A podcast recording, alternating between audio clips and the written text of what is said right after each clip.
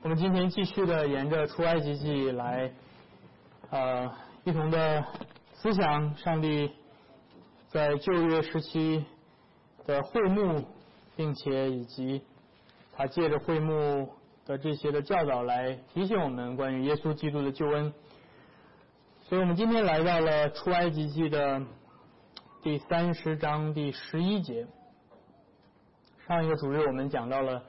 上帝在圣所当中所造的这个香坛，以及所烧的香啊，不知道大家回去有没有买一点这个乳香在家里点上，嗯，而今天我们要来一同的看第十一节到第十六节，然后我们翻到三十八章会读一段的经文，是二十四到三十一节，所以我们先来读三十章的这一段，让我们一同的来聆听上帝的话语。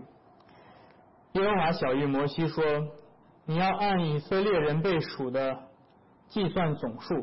你数的时候，他们个人要为自己的生命把赎价奉给耶和华，免得数的时候在他们中间有灾殃。凡过去归那些被数之人的，每人要按圣所的平拿银子半舍克勒。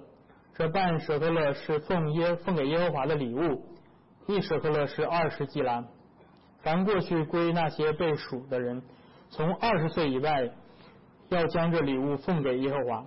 他们为赎生命将礼物奉给耶和华。富足的人不可多出，贫穷的人不可少出。个人要出半舍克勒。你要从以色列人收这赎罪银，作为会幕的使用，可以在耶和华面前为以色列人做纪念赎生命。我们接下来翻到第三十八章。第二十四节，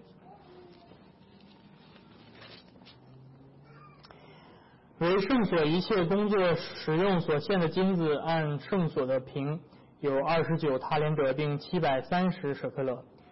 会中被数的人所出的银子，按圣所的平有一百塔连德，并一千七百七十五舍克勒。凡过去归那些被数之人的，从二十岁以外。有六十万零三千五百五十人，按圣所的平，每人出银半舍舍克勒，就是一比加。用那一百塔林德的银子铸造圣所带所呃带带损的座和幔子柱子带损的柱座，一百一百塔林德共一百带呃损的座，带某吗？是某吗？在某的座用一塔连德，用那一千七百七十五舍克勒银子做柱子上的钩子，包裹柱顶并柱子上的杆子。所献的铜有七十塔连德，并两千四百舍克勒。用这铜做会幕门在某的座和铜坛，并呃坛上的铜网和坛上一切的器具，并院子四围。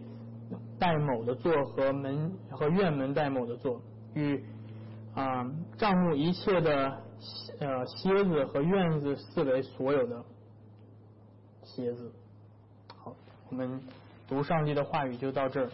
尽管这个中文有些字让我感到很头痛，但是不论如何，我们今天要回到这个三十章来一同的看这一段的经文，很奇怪。乍一看，这段经文和上下文似乎有些脱节。整段的经文在描述啊，从二十五章一直到现在，都是在描述会幕圣所当中的一些器具的制作。但是突然在这里，上帝命令摩西进行一次人口普查，并且要求每一个被数到的人要交一份赎金半舍克勒银子。这到底是要做什么？为什么上帝要要求这些人啊交这个钱？这段圣经又如何的与我们今天作为基督徒新约的基督徒产生关联？所以这是我们今天要一同的来看的。这段经文其实告诉我们，上帝要借着这段经文，借着这半舍克勒的银钱，告诉我们我们的生命的赎价他已经为我们付了。如今我们在基督里，我们要把生命全然的献给他。所以我们要首先的从旧约的。这个呃经文来看，这个赎价对于旧约的以色列民来说意味着什么？然后我们要看在新约当中是如何的在耶稣基督当中是在耶稣基督里实现啊旧约的教导，并且最后我们要来看啊我们今天啊如何的有一些应用。所以我们首先要来从这个旧约的经文来入手。嗯，作者非常明显的告诉我们，这段经文与与上文有一些的脱有一些的啊不连贯，所以。他上来第十一节有这样的一个提醒，告诉我们说耶和华小玉摩西说，所以这就告诉我们说这是接下来要说一些新的事情，这是呃一个分段落的一个提醒。这个这个接下来这段和上面所说的是不一样的。那耶和华告诉摩西说，你要按照以色列人呃被数的计算总数，这是以色列出埃及之后第一次的人口普查，而这里统计的并不是所有人。而是二十岁以上的男子啊，在民数记第一章第四十四到四十六节那里面告诉我们，这里面被数的是二十岁二十岁，为什么是二十岁以上呢？就是他们可以上战场打仗，这是参军的人，所以这是一次军队的人口普查。嗯，然后接下来在他数的时候，耶和华告诉摩西说，在你数的时候。这些每一个被数的人，他们要为自己的生命把赎价送给耶和华。每个人要交半舍克勒的银子。这半舍克勒的银子，二十二节告诉我们是他们的赎价，十四节告诉我们这是献给上帝的礼物。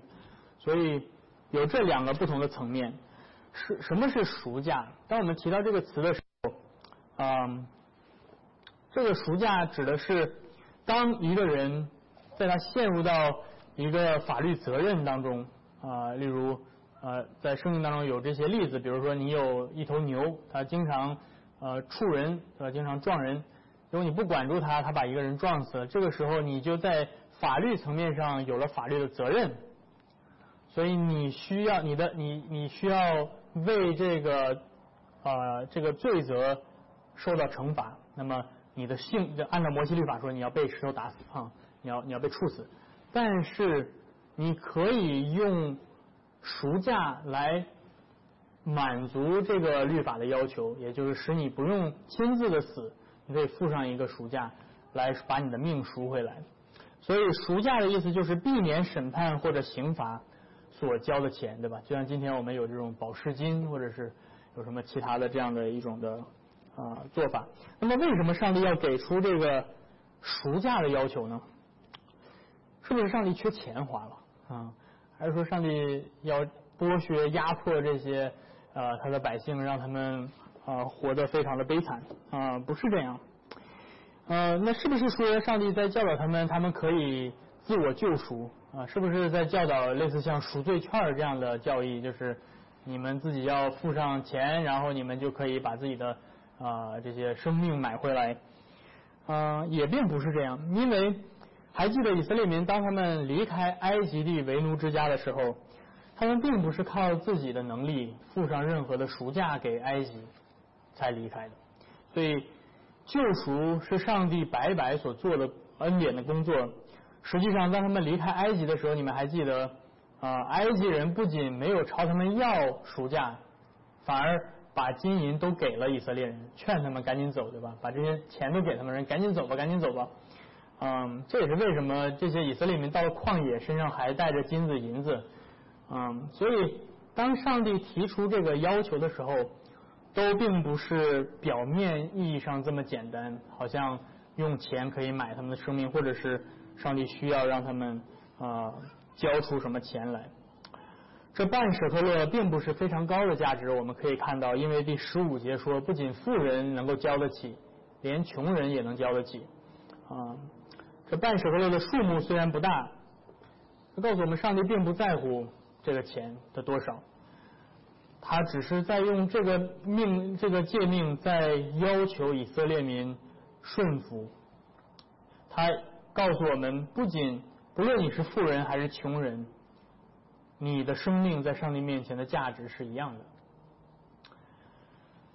不仅如此，我们看到这半舍克勒的赎价。也教导以色列民，救赎本身是需要付上代价的。尽管我们看到每个以色列民出生之后，他们要献献祭，对吧？对这个献祭拿一只羊羔的命来抵这个婴孩的命，这个本身也教导这样的真理。如果要救赎的话，就需要付上代价。但是让用这个赎价让人付上金钱的方式，则从另外一个角度教导同样的真理，甚至有可能会更深刻。对于历史上任何一个时代的人来说，金钱的诱惑和敬拜总是最大的试探和偶像。耶稣在地上的时候告诉我们说：“你的财宝在哪里，你的心就在哪里。”尽管这半舍和勒的价值并不高，但却是上帝给旧约的百姓信心的试炼。如果如果说连这半舍和勒的银子他们都不肯拿出来的话，那么还谈什么全然的委身和奉献一生呢？接下来这个半舍和勒的银子，除了教导他们要顺服，教导他们救赎需要付上代价，也告诉以色列民。他们属于谁？十四节告诉我们，这个赎价虽然是摩西在点数百姓的时候收上来的，但是这个赎价并不是给摩西自己，或者也不是给亚伦，也不是给祭司们让他们去瓜分。嗯，不像今天很多的这些呃这些成功神学的这些假教师们，他们跑到那边办完布道会之后回来就瓜分了这些钱，对吧？不是这样啊，这个钱不是给任何的人类领袖。圣经告诉我们，这个暑假是给耶和华的礼物。这意味着以色列民不属于摩西，也不属于亚伦，也不属于任何的他们这些长老、这些啊这些他们的民族领袖。以色列民是属于耶和华的，他们是上帝的产业。当他们去这样做的时候，他们是向上帝表明我是属于你的，你是我的主，因此我将我生命的暑假奉给你。这也表明上帝会保护他们。上帝说：“如今你是我的，不再有任何的东西能够伤害你。埃及人不能伤害你，将来的仇敌不能伤害你。一切在旷野当中的这个充满艰难的路路途，我会陪你一直同在。”当上帝啊借着这个半舍勒的暑假，其实是上帝在向他的百姓在承诺上帝的同在。但是我们看到，这个赎价的命令不是呃自愿的、自发的，这个赎价的命令是强制性的。上帝甚甚至在后面加上了一句威胁，他说：“如果 如果他们不去奉这个赎价的话，那么奉这个赎价的话，就免得他们在数他们的时候中间有灾殃，中间出现灾祸。换句话说，如果他们不按照上帝的规定去奉上这个赎价。”上帝就会降下灾祸来审判他的百姓，所以在这里面的这个半舍和勒的赎价，不同于出埃及记第二十五章那里面，上帝说他们可以自愿的奉献啊，所以在圣经当中有两种不同的奉献，一种是自愿性质的，一种是强制性的啊。那自愿的奉献是最后也是这些材料会用作建造会幕，而这里面所要求的强制的赎价的呃这些的银子，最后也会用来建造会幕啊，是我们在三十八章看到的。但是为什么上帝要这样的严酷，要这样的严厉？我们会感觉说，哎，上帝到底在干嘛？他为什么要加上这样的一个威胁？所以就说这个灾呃这个赎价，如果他们不付上，就会使他们遭灾殃。那灾殃这个词其实就是指的自然灾难，或者我们有的时候叫天灾，对吧？呃，更狭隘的指是瘟疫的发生。在点数这些预备打仗参军的人，按照一个正常的逻辑，或许你会想，上帝会说，把钱交上来，对吧？把你们生命的赎价交上来，我会保护你们，保护你们什么呢？免于在战场上被杀戮。对吧？这是我们很自然的一个联想，因为这些人被点数是要上战场的。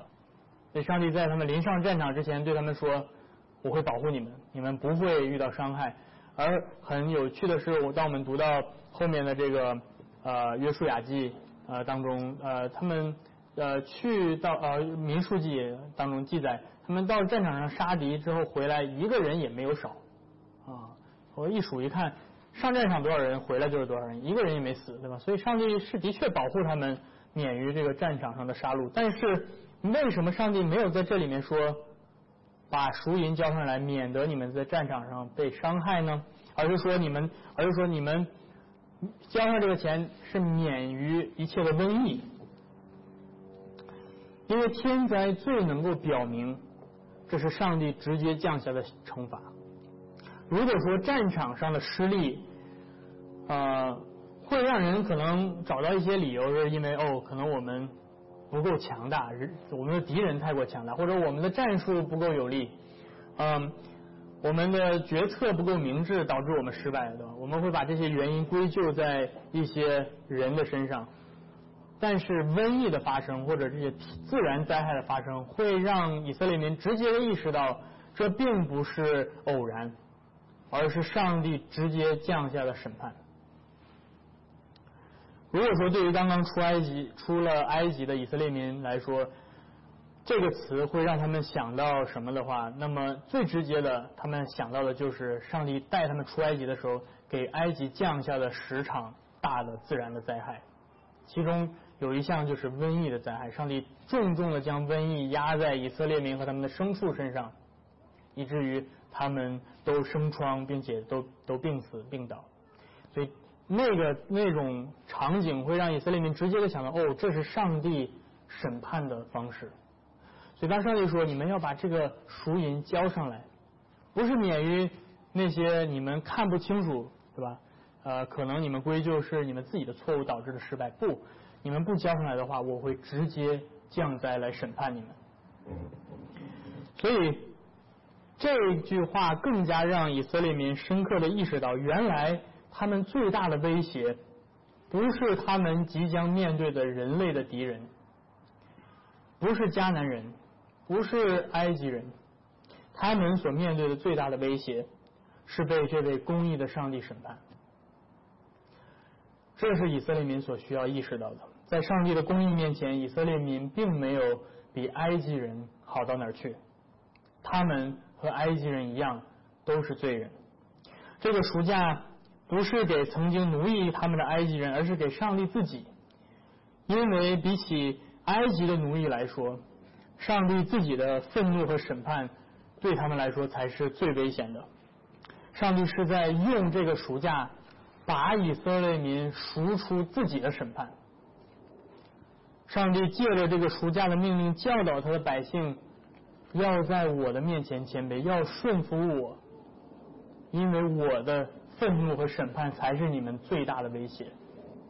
不要自高自大，不要以为。自己已经出埃及了，哈哈，是因为我们自己有多么强大，是因为我们人数有多么众多。这也是为什么这个赎价的命令是在点数军队的时候发生。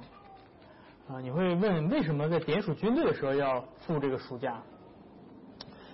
因为我们很容易因着数字而感到骄傲。当以色列民点数军队的时候，他们发现哇，原来我们有这么多人，我们有六十万人，我们可以靠着我们的力量得胜。这也是为什么当大卫当他晚年点数军队的时候，上帝降下瘟疫来，和上帝在这里面所警告的是完全一致的。因为在那个时候，大卫没有按照上帝的心意去付这些赎价，没有向没有表明。他自己的谦卑没有表明他顺服上帝的旨意，而他用这样的方式去说：“看，现在我的国度，现在我的军队是如此的强大，我有这么多的军队。”因此，上帝说：“你觉得你很强大吗？那么我要降下灾祸来，要提醒你我的审判，我的愤怒，你要敬畏我。”所以，这是为什么啊？要在点数军队的时候，上帝要提醒他们要交这个暑假。其实今天我们也是同样会陷到这样的试探里面，数字会让我们感到骄傲，各种各样的数字，或或许是我们银行账户里的数字，会让我们觉得有安全感，会让我们觉得我们与众不同，嗯，可能或许是我们脸书上的好友的数字，啊，看我有五千个好友，是吧？已经已经加不满了，已经加不下了，这时候让我们觉得我们与众不同。我们可以用这些的东西去做成一些事情，或者是我们所属的某一些阵营的数字，对吧？支持我们这边的人有这么这么多，对吧？投这个票的人有这么这么这么多，所以我们是很强大的，我们是可以做成很多事情的。当你看到这个在电视上许许多多的这些这些人在向你们贩卖他们的这些产品，不管是呃商业产品也好，或者是政治产品也好，或者是任何的产品也好，他们都会给你们罗列很多的数字，是吧？看我们做成了这么多这么多这么多这么多的事情，所以我们是很强大的。同样的，在教会里也是一样。当我们人数开始增长的时候，我们看啊，看那个教会，哇，那个教会不得了，那个教会有上千人，啊，那个数字会让我们感到骄傲。但是上帝在借着这个事件告诉我们，提醒我们，不要因着自己的多数众多而感到骄傲，而是单单的要因为他们是属于耶和华的这一点而感到。安全，他们不要依靠自己的力量，而要依靠上帝的力量。大卫点数呃他的人数的时候，上帝提醒他，他需要他已经失去了依靠上帝的心，而开始依靠自己军队的数量。上帝也借着这个暑假的命令，在教导着以色列民，让他们在上帝面前谦卑，不要像法老一样自高自大。上帝说，不是依靠势力，不是依靠才能。而是依靠我的灵方能成事。除了教导上帝子民全然的顺服，依靠上帝之外，这赎价的诫命放在整段关于会幕的呃经文当中，这表明啊这个赎价和会幕之间有着紧密的关系。第十六节告诉我们说，你要从以色列人收着赎价赎罪银做会幕的使用。那接下来三十八章就是我们刚才读的另外一段经文，告诉我们这具体的用处到底是什么。总共二十岁以外的男子共有六六十万三千五百五十人，他们收上来九呃二十九塔连德和七百三十舍克勒。如果按一塔连德按照三十公斤来算的话，这些银子大概总共将近九百公斤。嗯，而这些银子的用处是用来打造会幕底下的底座、柱子下面的底座，以及连接会幕用的各种钩子或者杆子。所以，整个会幕的整体的稳固，底下的底座和各部分的连接，就是这些钩子，都是由以色列人赎生命的赎银所组成的。因此，当他们每个日常的生活当中，当他们抬头看到会幕的时候，在阳光下看到那个银光闪闪的部分，就提醒着他们，那是他们的生命，那就是赎他们的钱。现在，他们的生命连接在上帝的会幕之中。这这赎价提醒教导了以色列民，救赎需要付上代价。但是更重要的是，这半舍克的赎银预示着上帝亲自在耶稣基督里为他的百姓付上了赎价。他借着耶稣基督拯救我们，这也是我们接下来要看的第二点。这半舍克的赎银，当然我们知道不足以赎任何人的生命，因为诗篇诗诗篇四十九篇诗人告诉我们说。我们没有一个人能够替另一个人赎罪，我们无法替他将赎价给上帝。这里面的“赎价”这个词和和出埃及记里面的词是同一个词，因为赎他生命的价值是极贵的，只可永远罢休。生命的价值到底是多少？灵魂的价值到底是多少？到底我们应该拿多少钱才能够赎出我们的生命？耶稣在他到世上的时候告诉我们，人一个人的生命到底值多少钱？你想知道值多少钱吗？耶稣在马太福音第十六章二十五到二十七节他说：“人若赚得全世界，却失掉自己的生命，他得他什么也没得到。”人能拿什么去换生命呢？所以耶稣，换句话说，耶稣在告诉我们，人的生命、人的灵魂的价值要超越整个世界。你的身上有这样大的价值，你的灵魂的价值，在上帝眼里，在耶稣的眼里，超越整个世界。为什么？你说我怎么这么值钱，对吧？啊，之前看新闻，你还知道贝克汉姆他的老婆曾经被绑架过，你知道吧？知道过这个新闻吗？不知道。贝克汉姆的老婆和孩子曾经被绑架过，绑匪朝他要多少？五百万还是五千万英镑啊？对吧？当然说哇，这么多钱啊，那要不要赎啊？要赎啊，对吧？啊，但是最后这个呃啊没有被绑架，是要准备要被绑架，准备朝他要这么多钱，但是最后被警方提前的获知，然后啊最后没有被绑架成，对吧？我不想散播这个假消息啊，没有被绑架成，但是但你在想哈，你在想哇，一个人可以值这么多钱，但是你要意识到，耶稣给了你更更尊贵的价值，比贝克汉姆的老婆加孩子加在一起更值钱。你觉得五千万英镑已经是不得了哇天文数字，但是上帝耶稣告诉你，你的灵魂超过整个的世界。为什么？因为你是上帝的形象，因为你是照着那位圣洁公义的上帝的形象所造的，有至高无上的尊严、尊贵和价值。但是你知道为什么今天？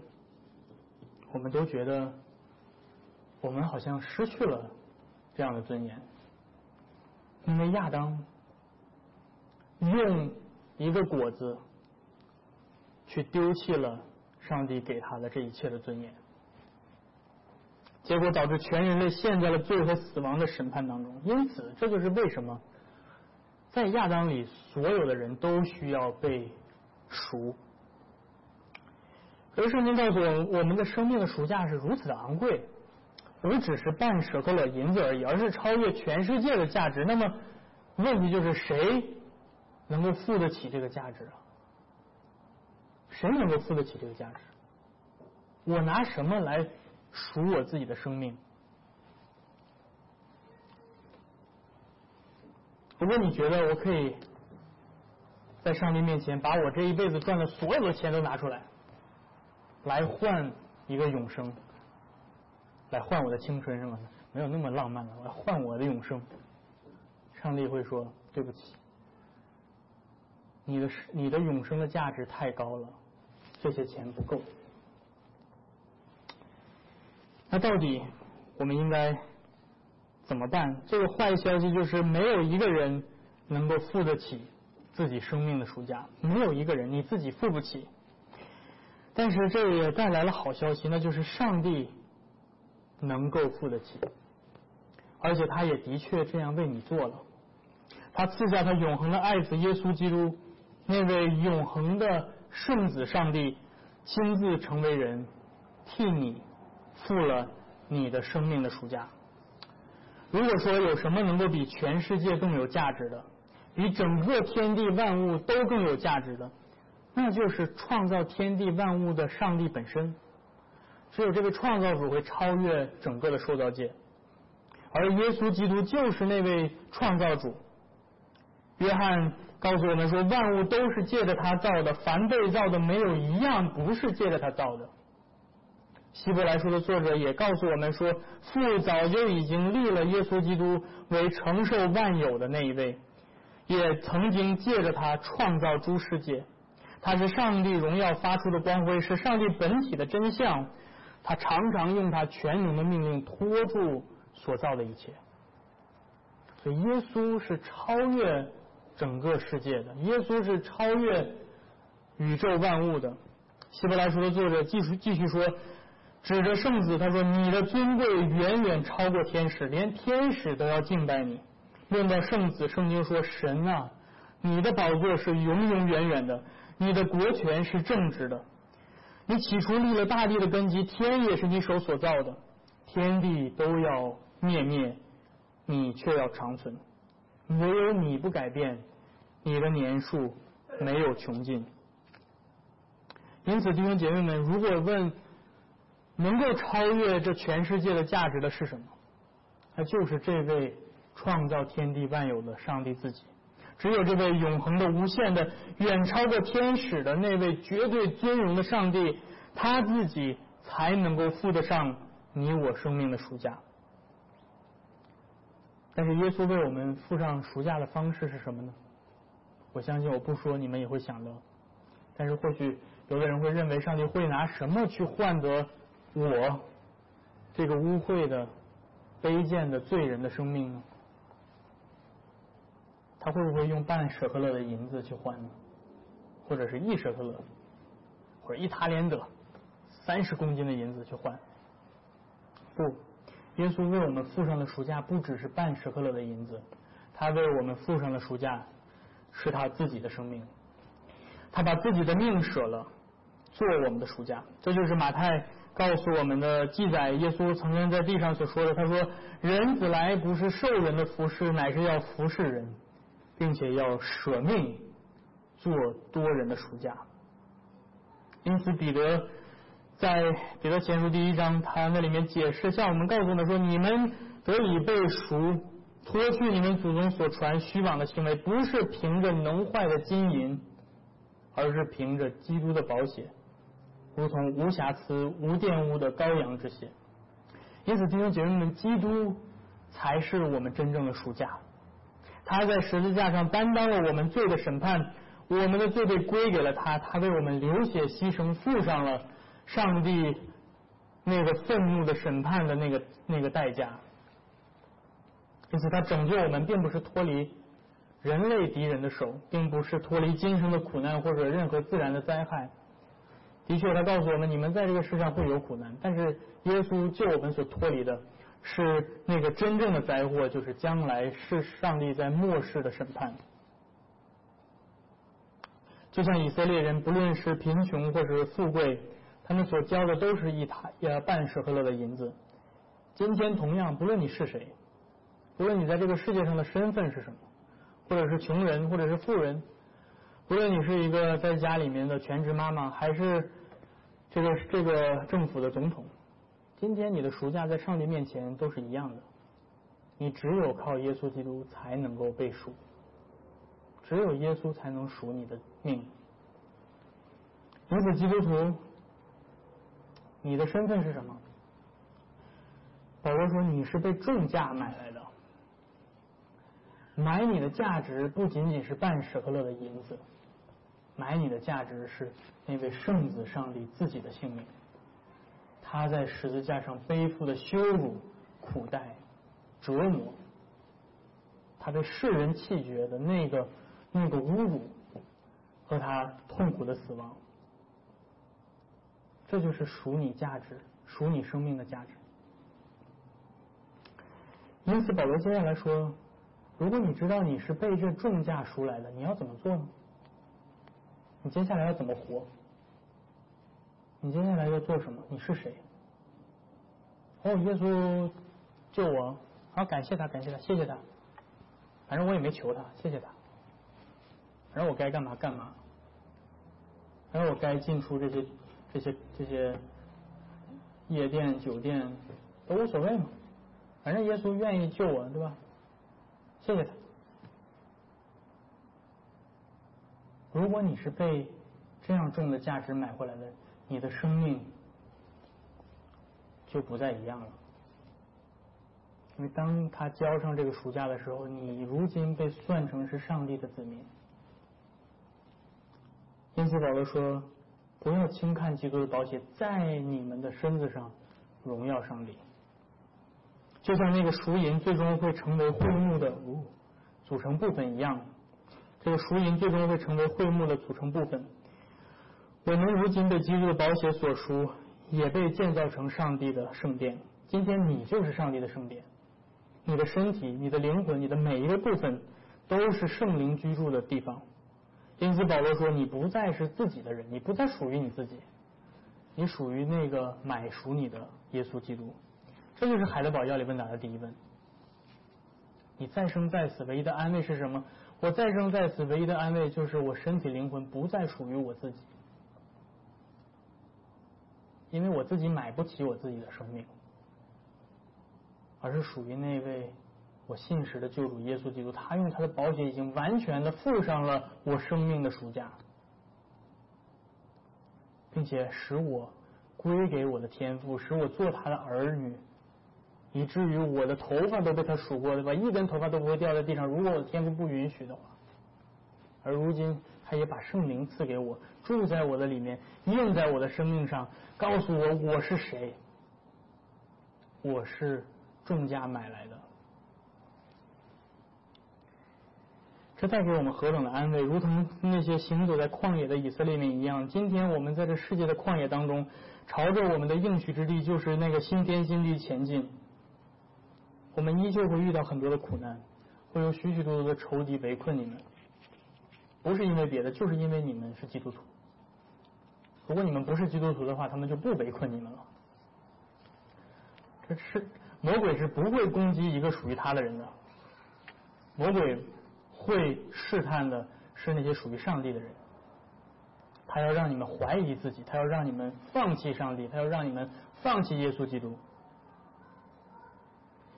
因此，今天耶稣说你们会有仇敌围困你们，会有罪恶缠累你们。因此，信耶稣不是万事大吉，信耶稣不是心想事成，信耶稣不是一切都会变得明天会更好。基督徒的一生是充满曲折的一生，所以准备好了吗？耶和华的军队，今天你们是耶和华的军队，不要灰心，因为你的赎价已经被主耶稣完全的付上了。你可以坦然无惧的面对这一切，因为上帝的公义已经被满足了。今天我们所受的一切的苦难，都不再是上帝的咒诅，他已经耶稣的宝血已经把上帝的那个威胁挪去了。上帝说：“如今我不再在基督里审判你。”今天我们所受的苦难是什么呢？是我们有份于基督的苦难。借此，他向我们确定，我们既然与他一同受苦，也就必然将来有一天要与他一同复活，与他有份他永恒的国度。因此，用信心继续的前进吧，基督徒们，跟随你救恩的元帅，因为他已经为你受了苦难，他已经进入到永恒的荣耀里，并且把那个荣耀的盼望赐给你。让我们把一切尊贵和荣耀都归给他。阿门。